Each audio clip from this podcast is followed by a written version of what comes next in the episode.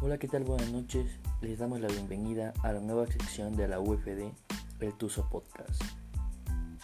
Hoy hablaremos de instrumentos de capacitación de recursos y de inversión y de algunos otros temas más. Comenzamos. Instrumentos de capacitación de recursos y de inversión. El crédito como insumo necesario de las actividades económicas requiere de grandes capacidades de dinero. Esa necesidad se representa tanto en la esfera de los organismos privados como en la esfera estatal. Los certificados de aportación patrimonial en México. El sistema bancario ha sufrido cambios drásticos en los últimos 25 años debido a las graves crisis económicas. Una de las más importantes transformaciones se dio en 1982, cuando se cambió el régimen de los bancos de esa época.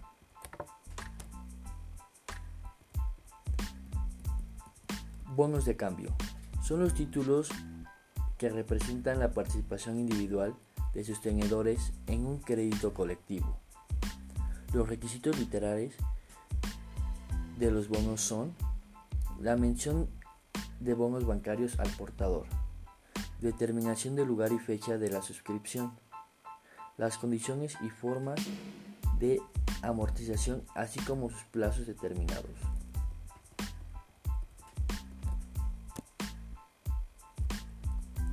Obligaciones subordinadas. Son títulos de crédito con las mismas caracterizaciones que los bonos bancarios. Su valor puede denominarse tanto en moneda nacional como en divisas. Puede designarse un representante común de las obligaciones. Han sido emitidas por las bancas múltiples, aunque no existen restricciones para ellas por la Banca del Desarrollo. Certificado de la Tesorería de la Federación. Es la amplitud de su mercado que llega a ser el 75% de los títulos que se negocian en el mercado bursátil, que los convierte en una importante fuente de recursos del gobierno federal. Existe un único título depositado en el Banco de México. Es un crédito al portador a cargo del gobierno federal. Corresponde a la Secretaría de Hacienda y Crédito Público emitirlos. No contienen intereses pactados a la fecha de vencimiento, siendo su interés financiero el diferencial entre su valor de compra y el valor de venta en su vencimiento. Su vigencia no será mayor de un año. Bueno, pues este ha sido nuestro primer podcast informativo de la UFD.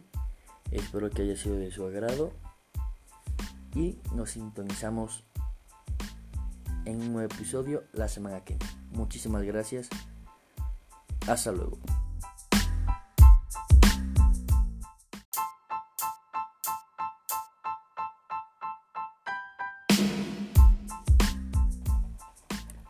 ¿Qué tal? Buenas noches. Les damos la bienvenida a la nueva sección de la UFD, el Tuso Podcast. Hoy hablaremos de instrumentos de capacitación de recursos y de inversión y de algunos otros temas más. Comenzamos. Instrumentos de capacitación de recursos y de inversión. El crédito como insumo necesario de las actividades económicas requiere de grandes capacidades de dinero. Esa necesidad se representa tanto en la esfera de los organismos privados como en la esfera estatal. Los certificados de aportación patrimonial en México. El sistema bancario ha sufrido cambios drásticos en los últimos 25 años debido a las graves crisis económicas. Una de las más importantes transformaciones se dio en 1982, cuando se cambió el régimen de los bancos de esa época.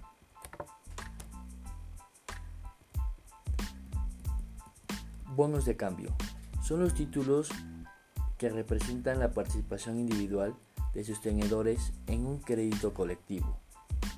Los requisitos literales de los bonos son la mención de bonos bancarios al portador, determinación del lugar y fecha de la suscripción, las condiciones y formas de amortización, así como sus plazos determinados.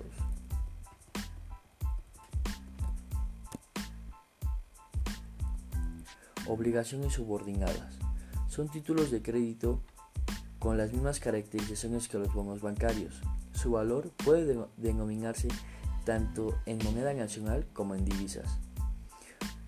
Puede designarse un representante común de las obligaciones. Han sido emitidas por las bancas múltiples, aunque no existen restricciones para ellas por la Banca del Desarrollo. Certificado de la Tesorería de la Federación. Es la amplitud de su mercado que llega a ser el 75% de los títulos que se negocian en el mercado bursátil, que los convierte en una importante fuente de recursos del gobierno federal. Existe un único título depositado en el Banco de México. Es un crédito al portador a cargo del gobierno federal corresponde a la Secretaría de Hacienda y Crédito Público emitirlos. No contienen intereses pactados a la fecha de vencimiento, siendo su interés financiero el diferencial entre su valor de compra y el valor de venta en su vencimiento. Su vigencia no será mayor de un año. Bueno, pues este ha sido nuestro primer podcast informativo de la UFD. Espero que haya sido de su agrado y nos sintonizamos en un nuevo episodio la semana que viene. Muchísimas gracias. Hasta luego.